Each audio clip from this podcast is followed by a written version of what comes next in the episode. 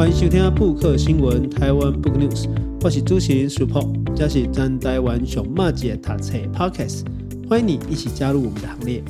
呃，各位听众朋友，其实咱这部啊，最近这几两当以来，我们都其实有在介绍关于中国的近代史，尤其是关于中共哈得到政权之后的一些介绍。哦，近几年有介绍冯克的三部曲嘛。啊，讨吉本当然是解放的悲剧，那后面还有关于毛泽东的大革命等等，那还没有介绍。不过，当今天哈要来谈一个也是跟文革有关，好，不过在地域上面比较遥远，哈，它是在所谓的吐蕃，也是所谓的西藏。我们想要透过这个吐蕃所发生的文化大革命的故事哦，来跟大家讨论，可能过去大家看不怎样啦，无这个机会怎样讲。到底和中共通敌之下，吼，的总控到底是安怎？我们今天邀请到的是西藏研究者李崇瑜，然后他要来跟我们聊聊的，其实是维瑟哦一本出版的很久，但是却也在恭候是经典著作的《沙结》。我们先请崇瑜跟大家打个招呼。哎，各位读者，大家好，我是崇瑜。哎，崇瑜，这个其实我崇瑜是在加固啊，哈，我们可以说是一个连友的关系。哦，我们哥近景怎样讲？吼，伊咧读册的时候去过。哦，这个西藏嘛，嘿，嗯，阿阿来嘛，正在打算哦出版自己的关于的书籍以外，哦，其实，在台湾哈，很多时候在讨论西藏吐蕃议题的时候，容易就以来讨论呐，哈，因为毕竟哈，他自己有去过藏区，啊，对于西藏以及吐蕃的这个相关议题，其实有一定的了解。那首先哈，我想问千里公哈，可不可以先跟我们大家稍微介绍一下，就是说，哎，我们今天要讨论的这一本《沙结》。诶，《沙结》这本书哦，其实它出版很久了，它的出版是二零零六年，然后上个月出了第三版，因为这本书实在是太红了，它出过非常多的语言的版本，然后作者就是在每个版本的时候都会再想要作者维瑟想要再加一点注解，所以他就想说，那既然要改版了，那我可不可以就要把这个版本再加点注解？所以二零二三年的全面改版呢，作者又又又加了英文版，还有其他语言版本的注解上去。所以这是全新的改版哦。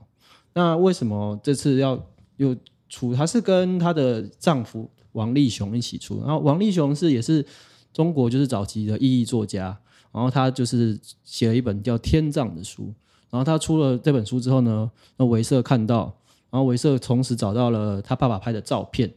然后就不知道该怎么办，然后就把这个照片寄给王力雄看。王力雄就说：“那你应该把这个出版啊。”后来他就是透过王力雄的介绍，然后在台湾的大块出出版社出版这本《沙结》哈，那这已经是快二十年前的事情了。其实这从二零零六到现在，西藏又发生了非常多的事情。像大家最有名，大家可能会知道，就是二零零八的三月的抗暴事件哦，就是在北京奥运之前，就是三月，然后拉萨就是那时候又戒严。那那之后呢，就是维瑟的出版，他和书写就是又又有了非常多的改变。对，所以《沙杰》是他的第一本算是改变他人生的书吗？那虽然说这个就是讲就是西藏文革，而且照片也不是他自己拍的哦，但是这本书最重要的价值就是这是唯一一本关于西藏文革的记录。那这嘛是真特别一本册哦，因为跟大家听众朋友来分析哦，包括台湾的二二八事件或者是白色恐怖事件，其实要留下大量的照片的资料，尤其是公开哦，甚至是出版，这是做无简单的代志哦。尤其是迄个时阵咧西藏哦，吐蕃这个所在，爱有人用的翕翕相机哦，甲文革的一些状况。拍摄下来，其实保留了大量的一个证据，哦啊，尤其是这节特别收载集工，其实维社在得到或者说在拿到这一批证据的时候，其实他是在一个没有权势的状况嘛，哦，定义工完全是贴了相片啊，你啊，哦，他透过照片去重新建构自己对于文革的认知，哦，那有可能跟他迄阵翕相的因爸爸，哦，因爸爸翕相啊，以来。哦，下架问题，他们立场跟意见可能也不见得是相同的。嘿，对，那爸爸其实当初是那时候是西藏军区的军官哦，那那时候其实能够拿到他的他这个相片是用一台叫做很老莱卡相机拍的哈。那其实当初你想想呢，在那个年代可以拿到莱卡相机，绝对不是一般的人可以拿，尤其是在中国里面。所以爸爸应该是中阶或高阶以上的军官，而且他可以用兴趣来拍这个照片，所以他也不是一般的士兵的阶级哦。然后除了这个沙杰的前半拍的是文革的照片，他后半还有一些是就是透过维瑟自己整理，他发现他爸爸也拍过大跃进时候的照片。那他说那些照片其实有些是摆拍。那既然是摆拍的照片，所以其实立场很明显哦，那就是中共官方的立场。嘿，那所以我其实当然一开始啦，这边也跟崇宇来聊聊天，就是说，哎，关于这个西藏议题，当然台湾有很多是我们藏传佛教的信仰者哦。啊，不过，嗯，要对西藏的这个历史有所了解，可能不一定是每一个人都有这个机会。哦，啊，你家己啊，是为什么机缘吼？啊，开始就跟我们对于西藏的这个议题产生兴趣跟认识。哦，因为我自己是做文化人类学的研究，所以西藏历史其实本来也不是我的专业。但是因为你要写民族志，你要做田野调查，啊，你就是必须要读西藏的历史。所以就是我后来就是又重新开始读西藏历史。那这个其实我觉得台湾的读者其实蛮幸运的。我后来就是看了文献，其实台湾就是华文出版界是非常。尤其是这二十年来，是非常多西藏历史相关的文献，像是最好的，我觉得写的最好就是李江林小姐她写的两本，一本是一九五九拉萨，另外一本是当铁鸟在空中飞翔。这两本，一本记录了一九五九年的达赖喇嘛出走跟拉萨抗争，另外一本是记录了在那之前，就是大跃进前后，就是除了西藏自治区以外的其他藏区的，算是内乱内战吗？或者是镇压记录？哈。啊，李江林小姐本身是中国的官方呃社科院的研究员，那她就是利用她内部研究员的身份，所以她引用了非常多内部资料，所以除了比一般其他的研究者多更多可以用的证据哦。那其实这本册我有看过，哦，就当铁鸟在空中飞翔的时候，其实在描写的就是说西藏的哦这个地区哦，在中共的军队进去之后。哦，一度啊，就是说有镇压嘛，然后跟统治，嗯、那但这个有统治有压迫，就会有反抗嘛。对、嗯，那描述的是后来又再产生了一次的反抗跟所谓的镇压的一个行动。嘿，啊，其实铁鸟在铁鸟在空中飞翔，他所说的西藏哦，跟一九五九拉萨说的西藏是两个不同的区域哦。像我们平常台湾人认知的西藏，可能就是你你会会想想要拉萨，然后布达拉宫，然后达赖喇嘛。那那个西藏就是所谓的现在所谓中国的西藏自治区哦，但是西藏其实并不只是只有西藏自治区这一块，像是中国的青海省，然后四川省的西部，也就是我们中华民国以前喜欢说的西康省呢。其实中共建国之后，马上就把西康省废掉了哦，对，就是一个只存在在历史中的省。那那边其实全部都是藏区哦，那个在传统上西藏人叫做康啊康区。那东北，比如说青海啊、甘肃，那个就是安多。那当田鸟空中飞翔那本书里面讲的，就主要就是安多跟康区的抗暴，因为那边并不是达赖喇嘛政府，就是葛夏政府统治的范围，所以他们并没有权限去帮助那些人，所以他们在更比西藏自治区更早就陷入了就是跟中共战争的状态。哈，呃，其实哦，当这个西藏地区的复杂历史哦，兰可能。是不多的这个节目来对来讲啦，吼啊，不过在这个书里面，我们可以确实哈来看到说，这个图片，然后以及配合大量的文字，其实帮助我们好像可以把当时的情境做一些恢复嘛，对不对？那个我觉得里面有一个比较好奇的地方，哦，就是说我们过去在这个读研究所的时候啊，买供丢啊，丢共，其实照片它能够提供的是一个片面或片段的历史，哦，也可以说是个。真实的证据，哦，但是照片的矛盾在于说，不同的想角度跟不同的立场，嗯，哦，甚至戴了不同的眼镜，哦，来看这一个照片的时候，毛科里的弟弟玩转播港来改水，也就是说，这个维瑟的父亲在拍摄这些照片的时候，可能有不同的理解，然后甚至想要取得的是不同的角度，可是到了。维瑟在重新解读这些照片的时候，可能就会更加的不一样。嗯，那你在看这本书的时候，是不是可以跟大家稍微就分享一下，就是说，呃，这本书大概它的，比如说组织结构，或者说它到底透过这个作品，维瑟想要跟大家表达是关于这个藏区在文革内的什么样的一个状况？嗯，那因为现在这个书已经出到第三版了，那维瑟的写作跟他自己的。民族意识已经建立的很完全了，所以这个沙杰其实他自己也是在改变哦。沙杰这本书都出版二零零六年的时候，其实是维瑟第一次做比较跟自己民族相关的写作，所以他其实跟他原本自己的民族是很不熟的，所以这是他初次探索自己民族的旅程哦。所以他真的采访了非常多的照片里的人物，他去找了那些照片里的人物来，然后采访他们，然后重建了当时的历史，然后透过这些历史，他自己重新认识了西藏的文革，重新认识了西藏民族、西藏人，就是吐蕃人啊，博巴嘛。那那个时候，当然他除了这个叉杰这本书之外，他同时也写另外一本书，就是记录他的访谈记录。嘿，所以其实沙杰这本书主要是照片为主，他自己的文字就是照片的注解而已。对但是到了二零二三年，他从二零零六年之后，他陆续又为了二零零八的拉萨事件写了书，然后后来藏人自焚，他也写了书，然后他也不断的在写他的散文，然后写他的民族意识的复活。所以二零二三的版本，其实他已经是一个很成熟的民族写作者。那这样一个差别，其实也可以看出说，不只是作家啦，哈，作品嘛，是历历史的中间哈，产生一个个变化。那、哦、作品本身也本身成为历史。我觉得，不管是之前我们在讨论那个史明的台湾四百年史，嗯、或是维瑟的作品当中，我们都可以看到长期书写下的一些变动痕迹。嗯、但是文化大革命有一个最大的一个差别啦，因为毕竟文化大革命是一种，就是因为政治需要上，所以变成好像要怎么破四旧啦，要除掉传统啦，嗯、所以好像在西藏这样子一个特殊的一个呃社会啦，哦、嗯、来说。它受到的冲击其实是相当大的。对对对，这个说的非常好。因为其实对中共来说，西藏完全就是一个封建旧社会，完全很好用的范例。所以文革的时候，当然就是要加大他打击的力道。所以你刚刚说的破四旧，然后打出封建传统什么的，全部就是在西藏的时候都是毁灭性的打击。尤其是因为西藏人笃信藏传佛教，对他们来说，就是甚甚至是政教合一的政权，要在这瞬间。他达赖喇嘛其实出走离文革只短短的七年哦，他们被镇压完之后，马上就经历了大跃进，然后马上来了文化大革命，所以这这是一串的灾难嘛，其实是连续的。那这边是不是也可以请崇瑜跟大家说明一下，传统的西藏社会的原来卡扎是谁最安暖呢？哎，那如果是比如说是自治区里面的话，它是有一个中央政府哦，然后那个叫做。噶夏政府，它是由达赖喇嘛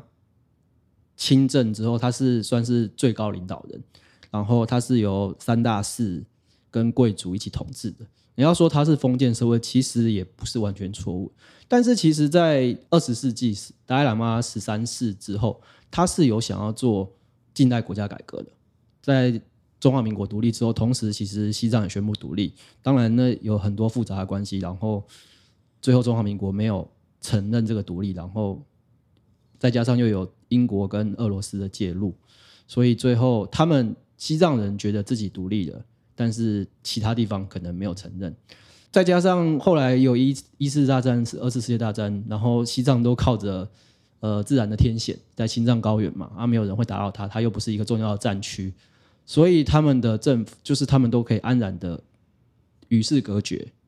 所以他们的贵族也。逃避改革吗？就是可以搁置改革。对他们，然后后来达赖喇嘛十三世过世了，达赖喇嘛十四世找出来，可是他年轻的时候是被摄政控制嘛，因为要亲政通常都要十八岁、二十岁。对，那其实历代的达赖喇嘛就是非常容易卷入这个政争哈，就是很多在六世以后的达赖喇嘛非常多是夭折，为什么？因为卷入非常复杂的宫廷政争，所以其实那个。你要说他们的中央政府其实也非常的不稳定，大部分掌控权力都是呃寺院的僧侣跟贵族，也不是达赖喇嘛本人。那十四世达赖喇嘛其实他被认定之后呢，然后没有多久的国共内战就结束了，中共开始进攻西藏，然后这时候没有人有办法，只好。把又把达赖喇嘛实施推出来亲政，他那时候才十几岁，就是一个青少年，然后就必须面对这么复杂的事情，再加上西藏传统来，他们真的是不知道打完国共内战的人民解放军有多么的强大哦，所以就是他们还用火火那个叫什么？火神火神枪，对，他们还用火神枪跟投石绳，投石绳是西藏的一个。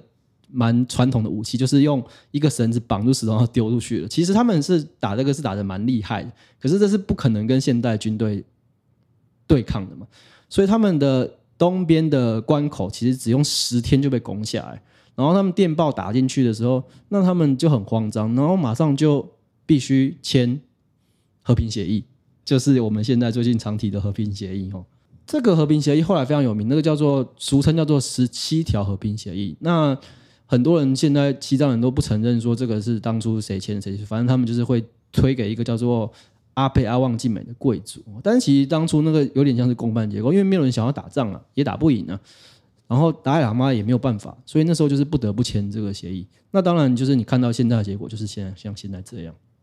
嗯，所以其实透过西藏的一个过程，也可以理解到说，诶，台湾未来要去怎么思考自己的前途跟未来嘛。当然，西藏签了和平协议之后，当然中共的统治跟中共的力量就进入了西藏。那后来随着大跃进文化改文化大革命，其实也可以说西藏成为了。中共的统治下的其中一块区域，嗯、那也会受到它的政治板块的力量所影响。哦、嗯，塞公有一点点时差啦，啊、嗯，对，银控你看炸，银控看板，但是这个时差并不明显，而且甚至可以说是亦步亦趋的这个影响了西藏地区吧。对，其实应该说中共一直都在统战上都是非常聪明然哦，就是台湾人有些人就是看不是很清楚那个统战的路数，他一开始都会做非常好的事情，像他一开始签完和平协议之后，他。派解放军入藏，然后一开始的藏民非常喜欢那个解中共啊，为什么呢？因为他帮西藏人铺路，然后他不收钱，然后你去帮他做工，他给很很多的薪水，就他很会笼络一般的民众，然后他就是一步一步的收紧对你的政治控制，所以一开始西藏人民都说哦，中国共产很棒，解放军很棒，然后他开始镇压西藏外围，那可是西藏的政府。虽然就是签了和平协议，但是他没有管不到其他的藏区，那他只能眼睁睁看着就是中共对其他藏区做内战或者是镇压，然后最后就是轮到他们，对，然后等到他们开始发现中共也要对西藏做自治区做一样事情的时候，已经来不及了，所以最终就是达赖喇嘛就只能出逃。所以这个其实也反映出说，就是中共的统治策略其实一向是没有变化的啦。哦，只是说当你自己没有在那个池，就温水煮青蛙嘛。哦，就说你的温度还没有到那个程度的时候，其实你可能都没有意识到说，哎，这个后续会产生极为可怕也庞大的影响。对，哦，所以直接的一个冲突，应该就是说，等到文化大革命的时候，当然。呃，宗教，尤其是藏族传统的宗教，嗯、就直接面对到第一线的冲突。我看丁岛的橡皮加这些哦东西，就是在庙来带的橡皮嘛。对，因为像是本来自治区里面在文革前，这是中这还是中共自己官方的资料哦。因为如果是没有人可以做，如果是真的有实际资料，一定会更多。他们就是寺院到文革结束之后，整个世界上自治区甚至剩下不到二十座寺院。对，它原本至少有三。可能有，呃，官方统计是三百座，但是一定会有更多的寺院。然后到文革完，已经剩下不到二十座。哎，即使现在就是在文革之后，中共部分的承认了文革的错误，然后为笼络地方的民众，然后做宗教复复兴，然后开始重建寺院，但是那个规模是完全不能比的哈。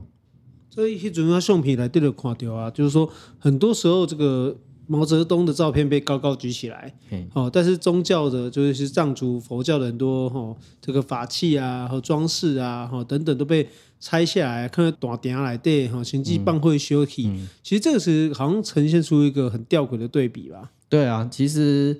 他们表面上说要破坏宗教，他们自己在创造一个更像邪教的宗教。嘿，啊，而且说、嗯、说那些法器啊，一些贵重的东西。他们说说是毁灭，其实很多都被他们变卖了，对，所以你是说，就是懂得价值的人就会把它这个借这个过程中，呃，得到自己的利益。对，很多就是古董市场里面的就是西藏相关的东西，都是那个时候偷出来的。嗯，就是在文化大革命的过程当中，可以说是文化遗产的流失。对，所以对这些角度来看啦，哈，当然现在台湾人常听到很有趣的、是很荒谬的说法，就是说，哎，这个比比什么？这样是简直是文化大革命。嘿，哦，这个这个，可是这样的说法好像其实好像让人家觉得会说这样的话的人，是不是其实不太知道文化大革命到底长什么样子？对，其实我非常讨厌别人动不动在讲红卫兵、绿卫兵这个东西，因为他们根本就不懂红卫兵是什么。就是你真的就是看过、读过够多文革相关的，你会觉得这是一个非常难过的事情。他非常，他是从上到下的政治动员，然后就是让你几乎不跟着动员，你是活不下去的。然后在这个。整个环境下面，你最终就相信它是真的。然后，所以我前几年看到那是香港的明星嘛，陈小春啊，他结婚了之后拍了一组结婚照，然后用的是红卫兵的照片的时候，我整个觉得天哪！因为他是香港人啊，他不知道到底文化革大革命长什么样子。呃，而且他就是又偏中国。那所以你可以讲一下，就是跟我们听众朋友波充一下，就是说我们怎么理解红卫兵？红卫兵是谁？哪些人会成为红卫兵？那、啊、他们在做什么？像你说红卫兵，即使西藏也都是很多是红卫兵。文革的背景就是，其实在大跃进之后，毛泽东有点失势哈，所以他就在想要怎么样，就是要夺回他的政治权利，所以他就是把。原本那时候当政的刘少奇要打成呃走资派，反动派，对，走资派，走资派跟反动派。那他那时候因为中共里面的派系他不能相信，那他动员什么？他就是动员大众。那他煽动的是最容易煽动的年轻人群众，嘿，啊，尤其是学生呢，他就是写了一些看起来非常励志的话，对，然后就是用一些。教条吗？可是他其实那那个时候是非常成功的，用那些术语或者是激励人的话，然后三成功的煽动心灵鸡汤，嘿嘿嘿，对对对，心灵鸡汤啦。他那时候是非常成功的，洗了大学生，然后再加上大学生，就是他会亲自接见，所以一开始是他是在北京动员，然后这个运动马上就传遍到全国，这个全国学生开始这边，然后有些地方的官员读到这个。东西是政治运动，所以他们就开始参与。那你就是接下来就是全部的媒体或什么就开始洗，他们就斗倒他们原本想要斗的，像是刘少奇那一派的人。所以简单来讲，就是大跃进以后，因为毛泽东的政策啊错误，呃导致权力的中心开始往刘少奇那边去倾斜。那刘毛泽东为了要斗倒刘少奇，所以只要找出。原来不在中共内的系统，也就是所谓的红卫兵，然后动员学生，然后去达到这个政治斗争的目的。对啊，这个，而且到第二步第二个完成呀，主人公等到完成目的之后，当然红卫兵就成为这个不需要的弃子。对啊，哦，个平淡掉呢。哦，但是这样的影响其实事实上是几乎是中国归于中国东西嘛。哦，不管在北京，嗯、甚至远到西藏，那这些红卫兵会有哪样子的就行为或表率？哦，去证明说他是跟毛泽东站在一起，那就是比如说你要先穿那个红卫兵的时候标准的制服嘛，然后你手人手都要一本毛泽东语录，大家就是高举的毛泽东的照片，然后还有林彪，那是一开始毛泽东是跟林彪一起发动文革的嘛，他就是需要找代替刘少奇的人，所以他那时候选了林彪。哎啊，当然久了之后，所有人都觉得自己代代表的是毛泽东啊，所以我。其实没开始没多久，我红卫兵自己就开始内斗，每个人都说，就是我是代表毛主席，我是站在毛主席，因为他们在斗别人的同时，他自己可以得到权力，所以后来就是非常混乱，派系非常多。你如果读文革相关的书，你就发现那个东西实在太复杂，那个跟有点像是左派学运自己在内斗一样。这个简单来讲，就是说刚才提到毛泽东语录，就是小红书啦。对、哦，所以我们现在可能就很多人不会注意到啊，流浪金毛公小红书，其实它背后隐藏的就是毛语录啦。对，哦，那其实就是隐藏的就是中国共产党的思想。其实这个是台湾社会好像过于这个这个浪漫无知哦，没有注没有注意到这个背后所蕴含的意味。我觉得台湾就是知道很多，在历史教科书上学了很多，就是中国历史上的词，但是其实后面的意思全部都没有办法理解，因为教科书也不写，就只跟你说。反共反共，然后忽然就那个词就真空了，